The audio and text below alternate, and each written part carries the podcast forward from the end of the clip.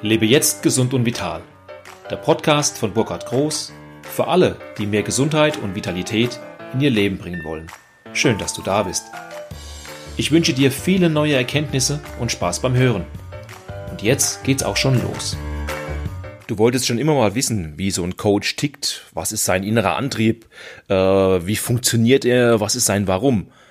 Heute hast du die Möglichkeit. Und zwar bin ich interviewt worden bei der lieben Bettina bei Coaching TV. Da könnt ihr auch in YouTube nachschauen, beziehungsweise Facebook. Äh, und das Interview, das habe ich dir jetzt mal reingestellt. Du erfährst einfach viel über mich als Coach. Also viel Spaß beim Hören. So, ich habe den Burkhard.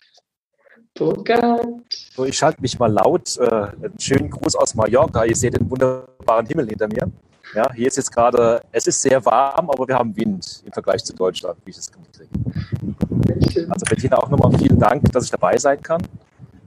Ja, so ein paar Takte zu mir, der Gesundheitscoach mit großem Herz. Ähm, wie musst du dich mir vorstellen? Wenn du mich in die Küche stellst, musst du mich abstellen, um das mal so, von, so, so reinzubringen. Ich habe eine Riesenpassion zum Thema Ernährung und Kochen und äh, bin über diese Schiene und über eine äh, eigene gesundheitliche Situation auch in das Thema Ernährung reingerutscht und habe festgestellt, dass Ernährung schlichtweg so viel mit äh, Gewohnheiten zu tun hat und dass Ernährung Spaß machen muss, darf. Ja? Und äh, ich habe in meiner Ausbildung zum Gesundheitsberater viele dogmatische Kollegen kennengelernt, für die es nur eine Schiene gibt, so und so muss es sein, denen vollkommen egal war, wie die Menschen funktionieren und mir persönlich liegen die Menschen an, am Herzen. Und jeder von uns ist anders. Und äh, es ist einfach für mich so der Punkt, wenn ich einen, einen, Kunden habe, der hat Gewohnheiten, er hat ein eigenes Leben, er hat eine eigene Geschichte. Und wichtig ist für mich das, dass mein Kunde versteht, wie er tickt. Nicht, dass ich verstehe, wie er tickt, er muss selbst verstehen, wie er tickt. Und äh, ich bin nur ein Instrument, ich bin nur eine Zeit lang eine Begleitung und so wie so eine Art Spiegel. Und ich habe eben gerade auch so in meiner nächsten Werbung so ein bisschen Metapher. Der, der Spiegel ist ja die Historie. Da siehst du ja das Ergebnis deines Handels aus der Vergangenheit. Und wenn du auf irgendeine Art und Weise unzufrieden bist, ob das jetzt man das Thema Ernährung ist, ob das dein Körper ist, was auch immer, dann ist es so, dass, dass du das bist. Und der Einzige, der es verändern kann, schaut dich halt gerade durch diesen Spiegel an.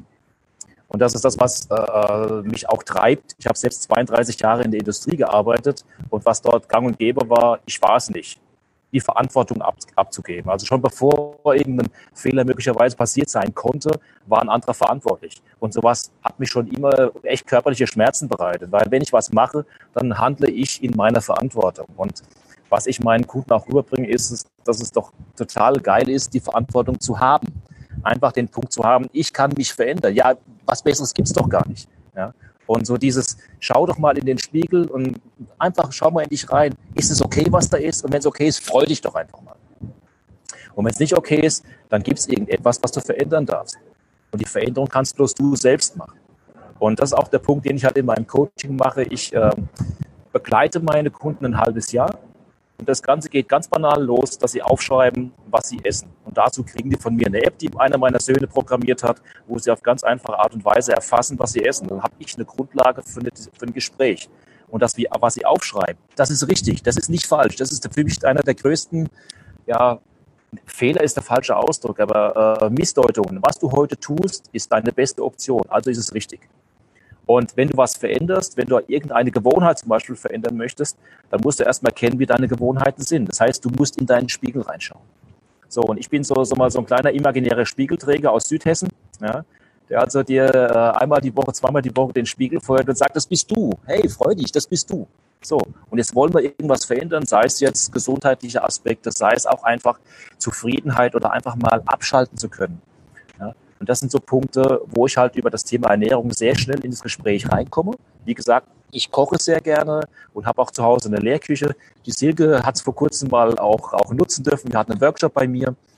Und äh, es ist einfach der Punkt, wenn ich etwas mache, dann macht es Spaß. Und wenn es mir keinen Spaß macht, mache ich es nicht mehr. Ja, das heißt jetzt nicht, dass ich jetzt äh, munter schwebend durch die Gegend laufe, sondern äh, die Sachen, die mich interessieren, ich schaue mir die an, ich check ab, ist das was für mich, ist es nichts? Und gerade in der Küche, ich probiere aus ohne Ende. Ja, es geht auch mal was direkt in den Müll. Ja, passiert zwischendrin auch. Und das Wichtige ist, der Genuss, der passiert hier zwischen, also zwischen den Ohren passiert das Ganze. Und das ist für mich auch so dieses Thema, äh, vertrau dir selbst. weil wir haben alles. Wir kriegen bloß über Jahrzehnte beigebracht, dass wir nicht alles haben, dass wir nach außen schauen müssen. Da gibt's die Lehrer, da gibt's die, wen auch immer, die Eltern. Irgendeiner hat immer eine ganz tolle Story und sagt dir, was richtig und was falsch ist. Und alles, was du tust, ist richtig.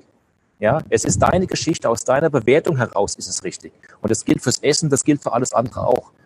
Und ich habe aus der ähm, Gesundheitslehre von Dr. Brucker, bei dem ich gelernt habe, habe ich so mein eigenes Coaching rausgezogen.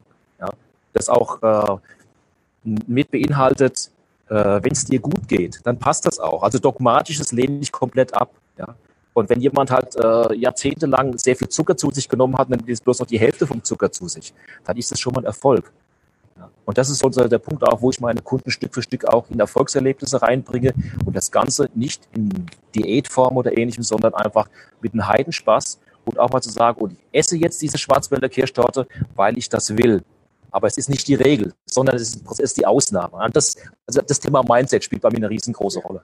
Also ich kombiniere die Gesundheitslehre von Dr. Brucker mit dem Thema NLP-Coaching. Ja, und mein Ziel ist es, dass meine Kunden einfach mit einem sanften Lächeln abends ins Bett gehen und morgens auch wieder aufwachen.